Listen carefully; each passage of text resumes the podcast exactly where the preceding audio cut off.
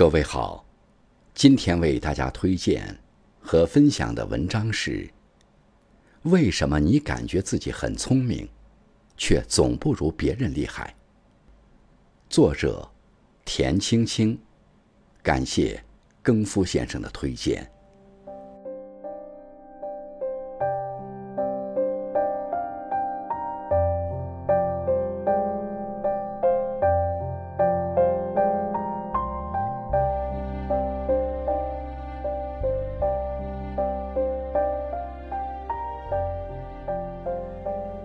打小我就觉得自己挺聪明的，记忆力好，学东西快，无论是背书还是学唱歌，都比同龄人快得多。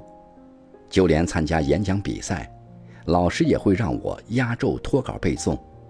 从小到大，我听到老师对我最高的评价就是：“这孩子聪明是聪明，就是不肯努力。”那个时候。我并不明白老师的意思，只是把这种评价当成一种荣誉。我足够聪明，不就应该比别人少努力一点吗？踏入社会后，生活的难题如期而至。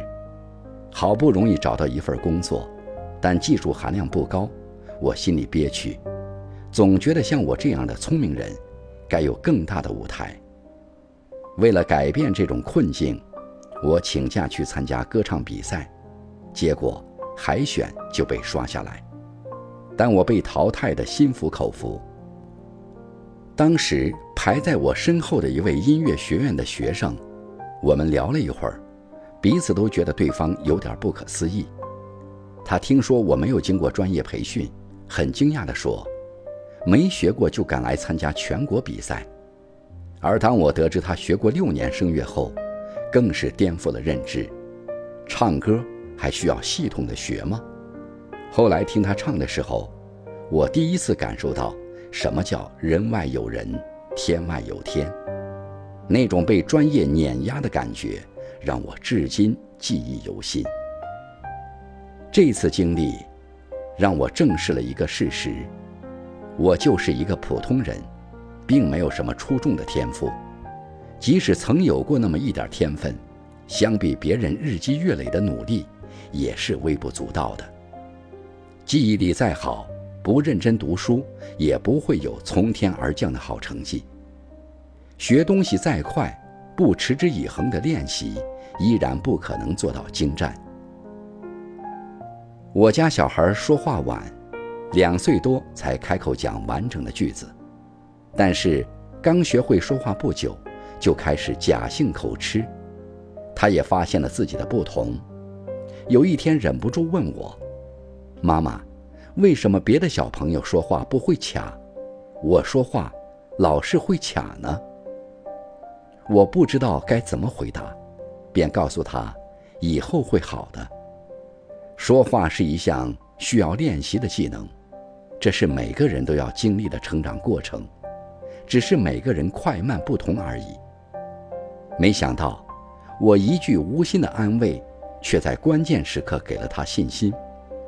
他上幼儿园中班时，老师挑中他去参加全校的演讲比赛。一场完整的演讲，对于不识字的小朋友来说难度并不低，更何况他一紧张就会犯结巴，很难让人不担心。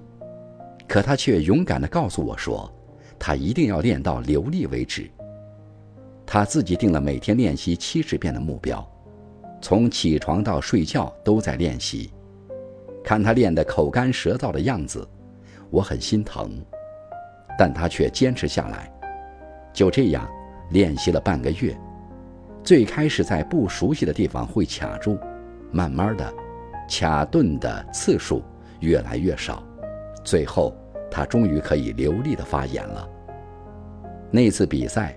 他得了三等奖，我看过比赛视频，觉得算不上他最好的水平，但他自己很满意。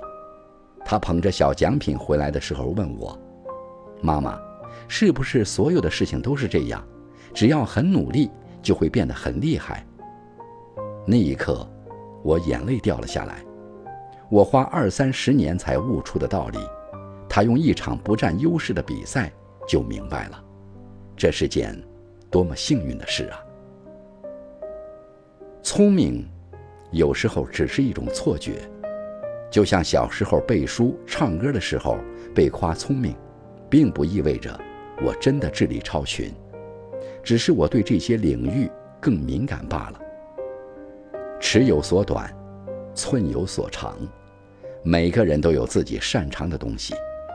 如果足够努力，天赋或许能助我们一臂之力；可如果从不努力，那么天赋也会被浪费。